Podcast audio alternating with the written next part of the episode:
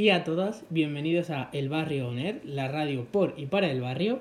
Y primero, como ya es costumbre, voy a presentar a nuestros locutores, que en este caso es Carlos, Hola, muy buenas nuestro a todos. Napoleón de la sintaxis. ¿Qué tal? Bueno, es un placer estar aquí de nuevo y para el resto de los programas. Anunciar efectivamente que Carlos ya va a ser habitual con nosotros y va a ser un locutor más afijo aquí en la radio junto a nuestro maravilloso editor de audio, Darío, por favor, preséntate. Buenas, soy Darío y bueno, soy alumno de tercero y voy a sustituir a Viribay después de todo- tantos años. Después de tanto tiempo ya Llega, que- llega tu jubilación. Ya llega mi jubilación, las nuevas generaciones llegan.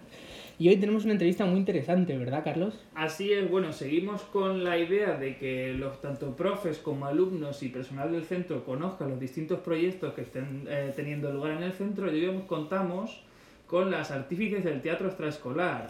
Yo no me siento capacitado para presentarlas, así que lo mejor es que se presenten ellas.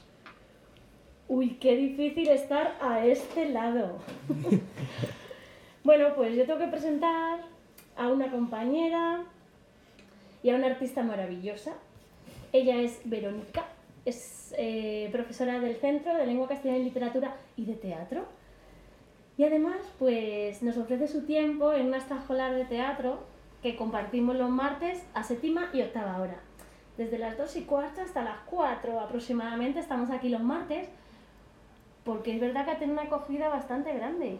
Verónica escribe guion, Verónica escucha, Verónica es sensible, Verónica se adapta, es resiliente y es un privilegio compartir cada hora con ella, con un grupo tan grande de alumnos y alumnas que están aquí echando un tiempo para trabajar extraescolarmente una cosa tan maravillosa como el teatro. Muchas gracias, Verónica. Nada, muchas gracias a vosotros. Bueno, para mí es muy fácil presentar a Diana porque absolutamente todo el mundo la conoce. Es una de las profesoras, profesoras más implicadas en toda la vida del centro. Vamos, no hay proyectos y detrás no está Diana, eso lo sabemos todos. Totalmente cierto. Está en todo, en todo. Y para mí sí que desde luego es una maravilla trabajar con ella, una compañera de la que estoy aprendiendo muchísimo. Diana, por si no os suena la voz, que es muy raro, es nuestra ex y aún presente locutora aquí en la radio y nuestra entrevistadora de calle, que todavía tenemos algún reportaje por ahí que tenemos que poner. Tenemos, tenemos, este fin de semana tenemos además un enviado, un enviado especial a Miraflores de la Sierra, un encuentro internacional y nacional de artistas con la Fundación Yehudi Menuhin. Y os contaremos. Pero qué difícil es estar como entrevistada al otro lado. Y más sin saber las preguntas, que nunca hay. Nada, no, no, no, no se lo han preparado. No, Mejor, no. las mejores entrevistas son esas. Todavía seguimos con el espíritu de alumnos de no prepararnos las pruebas. Claro. A la española, al último minuto. Bueno, contarme un poco, ¿cómo nació esta iniciativa de, de teatro extraescolar? Uf, pues hace muchos años sí que veíamos la demanda de, de primero de crear un grupo cuando los alumnos no podían cursarlo y luego de continuarlo. Y es verdad que Verónica vino el año pasado pues con unas ganas tremendas de participar tanto curricularmente como extracur- extracurricularmente en teatro y trabajamos juntas en un proyecto de siglo de oro. Y este año estamos, claro, con tanto número de alumnos que hemos tenido que crear al menos dos proyectos. Tenemos que trabajar martes, martes alternos, pero sí que queríamos trabajar juntas. O sea que es una demanda sobre todo del alumnado. Madre mía. ¿Y el alumnado en qué le favorece el teatro? Porque, claro, Pues es algo que hablamos mucho, porque además estamos muy interesadas en impulsar el teatro, que es muy importante en el centro, ya no solamente por los grupos extraescolares después de las clases, también por las optativas. Cada año hay más grupos de, de teatro en tercero y en, y en cuarto, también en bachillerato intentamos trabajar el teatro, porque creemos que es una de las pocas asignaturas que permite trabajar más allá de lo académico, que permite trabajar aspectos que son muy importantes para un alumno, como es la autoestima, la creatividad, el desarrollo personal, el poder ver las, las capacidades que tiene y hasta dónde puede llevarlas. Además también es una asignatura que permite aprender mucho de ello. Justo ahora vengo de teatro y me están dando sus aportaciones, sus ideas, construyendo de otra manera cada escena, el personaje. Y ellos ven que están construyendo eso, que no es el profesor el que les transmite, el que les dice, y ellos son hay personas calladas que están recibiendo ese conocimiento y no participan de él, es al contrario, ¿no? Y luego también vienen personas muy tímidas, que les cuesta muchísimo relacionarse, hablar, que les cuesta, tienen pánico escénico, les cuesta mucho que les vean, se sienten observados. O es que la adolescencia es una edad muy complicada en ese sentido, ¿no? Porque nos Ujú. sentimos permanentemente juzgados, tenemos miedo al rechazo, a no encajar, a quedarnos fuera del grupo. Y el teatro es, un- yo creo, la única asignatura que te ayuda a potenciar todo, todo eso, ¿no? Al principio del curso suben con mucho miedo, les ves ahí con mucha timidez y vas viendo cómo poco a poco se van animando, se van desenvolviendo, van ganando confianza, seguridad y luego eso lo van a usar para todo en la vida, ya no solamente para lo académico o para trabajos, el día de mañana cuando tengan que hablar delante de clientes o delante de gente, sino para su día a día, para sus relaciones. Y luego terminan pidiéndote que su personaje quiere que tengan más texto, quieren hablar más, quieren intervenir más, se están animando, les pica el gusanillo del- del teatro. Y luego también muchos dicen, profe, si no, no me voy a poder aprender este texto, si no me aprendo ni lo que tengo que estudiar para un examen, y luego se sorprenden de con qué facilidad van memorizando, van aprendiendo, y eso también les ayuda mucho. Por tanto, el teatro, que parece que es una asignatura que, que solo está enfocada a representar una obra, luego se van dando cuenta de que se está ayudando muchísimo para muchos aspectos que son muy importantes y sin embargo no hay otra forma de trabajarlos. Y por eso apostamos tanto por el teatro en este centro. O sea que recomendamos, recomendamos el teatro para todos y todas, para, en principio estamos con un grupo de alumnado, tímidos, no tímidos, de ciencias, de letras o de ciencias sociales, tecnológicas también, que no se me olviden. Eh, también para profes y comunidad educativa. Algo hemos hecho tímido, pero algo hemos hecho con, pues con el AMPA, además, bueno, recién nombrada mm, presidenta de nuestro AMPA, que nos ha estado dando este lunes en el grupo de participación ciudadana una pequeña clase de voz. Qué importante también trabajar la voz, trabajar el cuerpo, trabajar las emociones, la, La empatía, la expresión, ¿no? O sea que totalmente de acuerdo en todo lo que ha contado Verónica.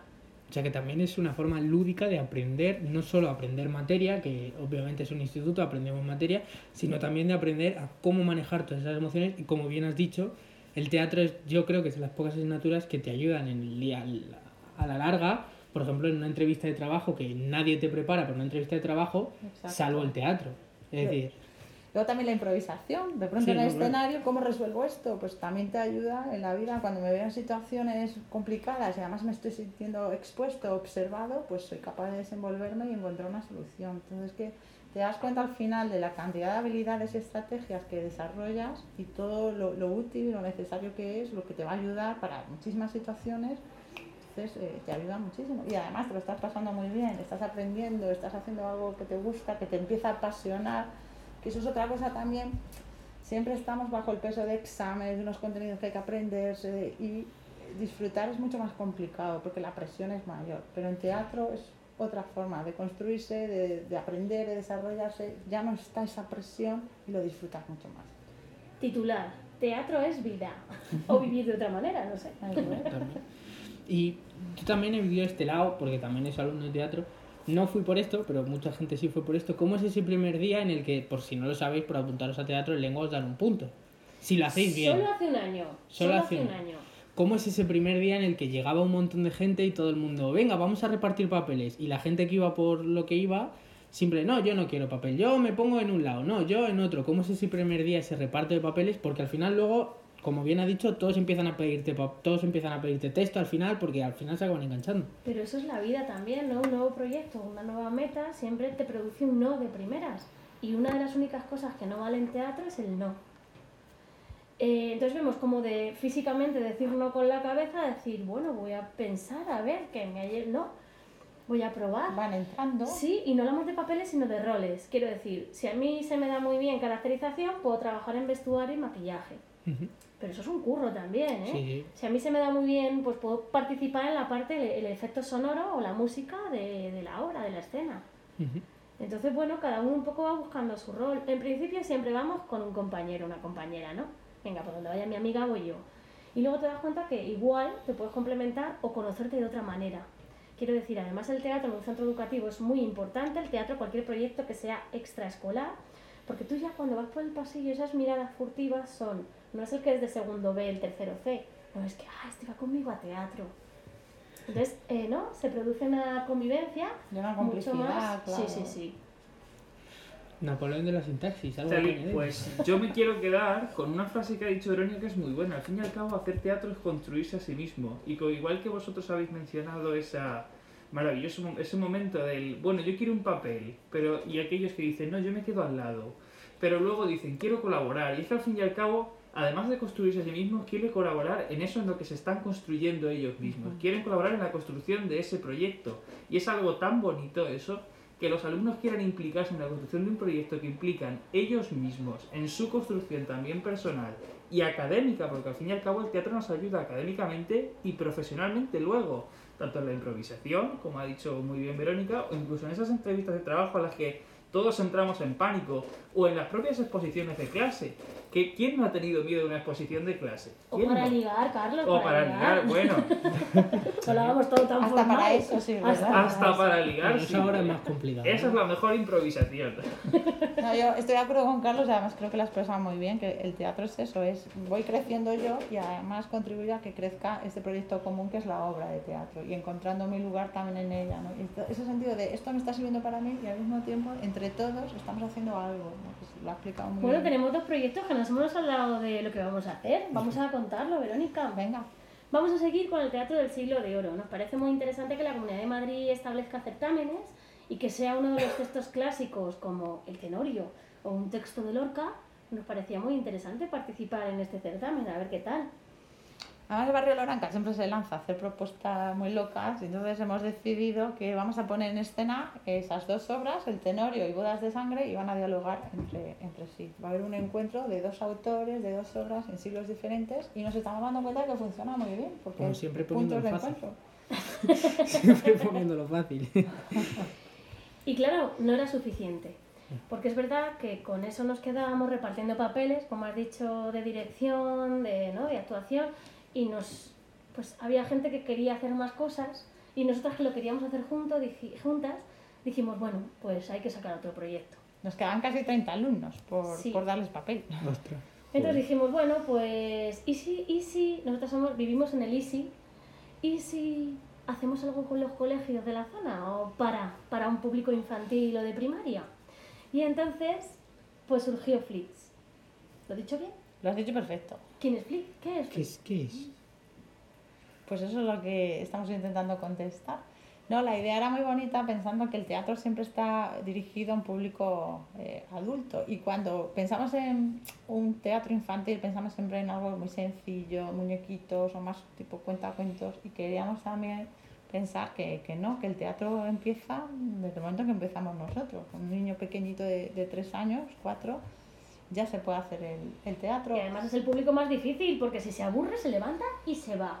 Literal. pero también es el Sí, más sí. entregado y entonces también Sí. la idea es de que ellos participen y meterlos dentro de la obra de teatro porque si la idea del teatro es no, te- no queremos a sujetos pasivos que están quietos no queremos que lo que estamos diciendo se construyan entren dentro pues vamos a hacer que los niños empiecen de lleno en el teatro dentro del teatro no como espectadores desde fuera sino que poco a poco les vamos a ir metiendo en la obra y sin darse cuenta no se van a dar cuenta van a terminar siendo ellos los actores Entonces, teatro inclusivo, quizá itinerante. Desde aquí un llamamiento, por favor, a todos esos colegios que quieran contar este año con un nuevo color, con ese color Flix, que se pongan en contacto con nosotras por redes sociales o por la radio.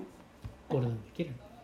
Qué espléndido, qué espléndida me parece esta idea de hacer dialogar dos obras que contrastan tanto como por ejemplo la del Tenorio, que es el arquetipo machista en cierto Exacto. modo, el arquetipo del conquistador, al que le da igual todo, y una obra de Federico García Lorca cuya trayectoria eh, teatral consiste en precisamente hacer notar el valor de la mujer en una sociedad como era la del 39. Y luego, por supuesto, esa idea de llevar un teatro a los niños, un te- un teatro a los coles, que es un momento eh, maravilloso en los que ellos pueden construirse a través de otros personajes también. Ellos pueden desarrollar sus propias emociones, además de, claro, llevar a nuestros propios alumnos al tratamiento con niños que desarrollen sus capacidades empáticas. La verdad es que, vamos, es, un- es una labor la que hacéis increíble. Carlos lo explica muy bien, le vamos a Qué bonito, vamos a. Va a ser nuestro community manager. Sí. Muchísimas gracias, chicos. No sé si tenéis alguna pregunta más. ¿Alguna Pues- sección externa? ¿Alguna sección? Bueno, efectivamente este año estamos con algunas noticias importantes que, van a, que se van a introducir a continuación y enseguida os dejamos con ella. Pues perfecto. Alarma en un colegio de Madrid tras detectar actitudes relacionadas con la serie El juego del calamar. El equipo docente del colegio Teresa de Calcuta de San Sebastián de los Reyes ha enviado una circular a todas las familias advirtiendo de que han detectado entre los estudiantes actitudes y juegos relacionados con la serie. Los menores estarían imitando en el patio del centro los macabros juegos de una de las series más vistas de Netflix. La circular señala que la serie no está recomendada para menores de 16 años y que cuenta con un alto contenido de violencia, por lo que le pide a las familias que vigilen los contenidos a los que están accediendo sus hijos. El equipo docente insiste en que las imágenes y valores transmitidos en esta serie puede perjudicar seriamente a los niños de la etapa de infantil y primaria. Y para frenar esta ola de imitación han decidido prohibir los disfraces relacionados con esta serie en las próximas fiestas de Halloween. Esta noticia nos lleva a reflexionar sobre los contenidos que ven los niños hoy en día, ya que las series o los juegos nos indican la edad adecuada para la cual son indicados, cosa que no, no solemos cumplir. Algunos de los motivos por los que los niños no deberían ver series no indicadas para su edad son 1. A veces poseen contenido violento. 2. Los niños aprenden por imitación. Y 3. Hay niños que no tienen la madurez suficiente como para diferenciar entre realidad y ficción. Bueno, pues esto ha sido todo en este nuevo programa del Barrio NER. Esperamos que sigáis mandando vuestros audios al correo elbarrioner.com. Ay, ay, Carlos, que tengo que hacer una... La radio del barrio y para el barrio, que me hacía mucha ilusión. Desde luego. Muchas sin gracias, duda, Darío. uno, genio, y y figura hasta la sepultura. Con esto nos despedimos. Hasta el próximo programa. Adiós. Adiós. Gracias. Luego.